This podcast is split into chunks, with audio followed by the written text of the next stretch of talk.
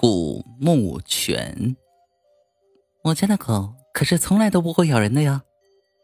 每逢有邻居抗议王太太出来遛狗不系绳子的时候，她总会这样娇滴滴的回答。至于那些被狗吓到脸色煞白的老人或孩童，那些惊叫声与愤怒的白眼，王太太一向是看不到的，也听不到的。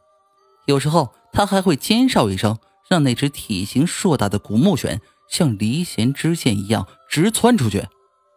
这样一来，就算有那么些抗议的声音，也会立刻消失的无影无踪。谁不怕呢？万一这只畜生在王太太的指挥下扑到自己身上来，那可不是闹着玩的。当然，这样有恃无恐，王太太也是有自己充足的理由的。花几千大洋办了狗证，难道连这样一点小小的自由也不能享受吗？啊，我的宝贝多可怜呢，每天就那么一小会儿撒欢的时间。而那只古牧犬呢？只要听到王太太发出这样的论调，也会立刻呜呜连吠，似乎表示自己心里特别的委屈。不过，行山路终遇虎。这天，王太太照例带着心肝宝贝儿从楼上坐电梯到小区里遛弯。电梯门一开，古木便撒欢的往外冲。王太太落后了一步，只隐约听到一声。轻不可闻的，啊！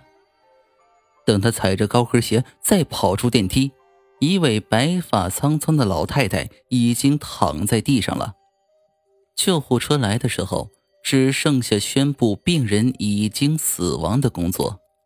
据医生说，死因是急性心肌梗塞。因为当时并没有旁人，所以王太太作为唯一的目击证人。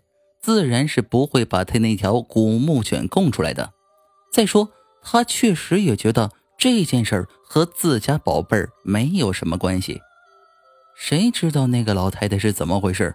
不早不晚的心脏病发作，怎么能怪到狗儿头上呢？不过从这天起，那条狗每次走到老太太倒地的地方，总要停上一会儿。起初，王太太没怎么在意，渐渐。每天一到下午，如果王太太还没有出门的意思，古牧犬就会趴在门上狂吠，非要按时按点的牵她到那里转上一圈才算完事儿，而且停留的时间似乎也越来越长。别人不知什么缘故，王太太可是心知肚明，不由在心里泛起了嘀咕：不会是那老太太死了之后？有什么不干净的东西吧？抱着这样的想法，再仔细看那只狗，就真被他看出一点古怪来。古牧犬这个品种毛一般都很长，不过平时总是柔顺的披在身上，唯独每天一到老太太倒下那个地方，那样细长的毛发竟然会一点点的竖立起来，甚至。连平时不太看得到的那两只眼睛也露了出来，红彤彤的，甚是吓人。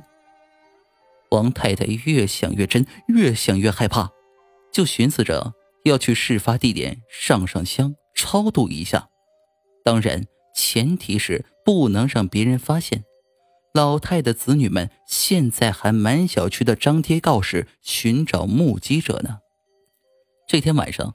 王太太等丈夫睡熟后，便偷偷起床，提着一兜早已备下的香烛贡品，轻手轻脚的溜出了家门。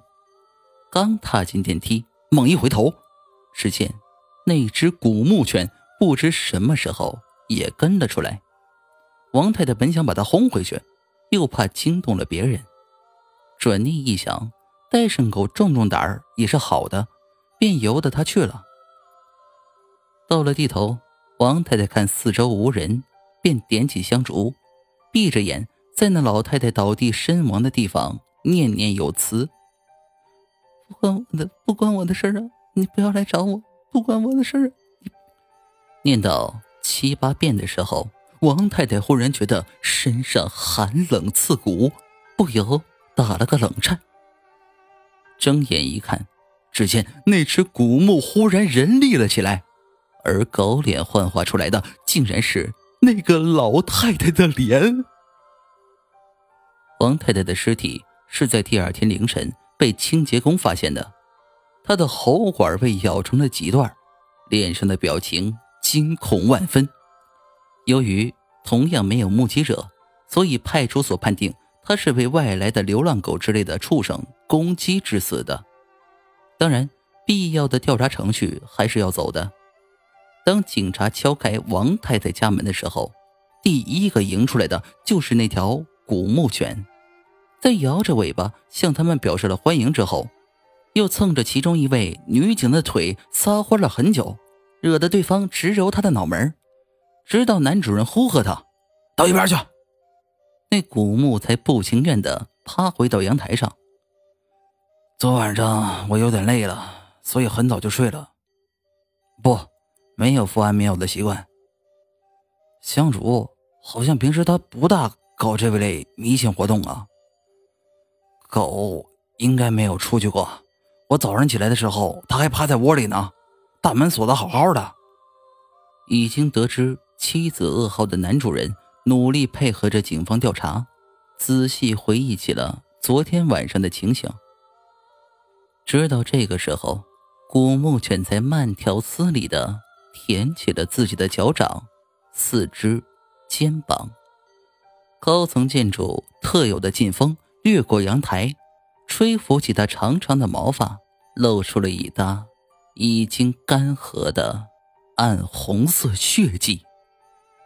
要不了多大功夫，应该就能清理干净了吧。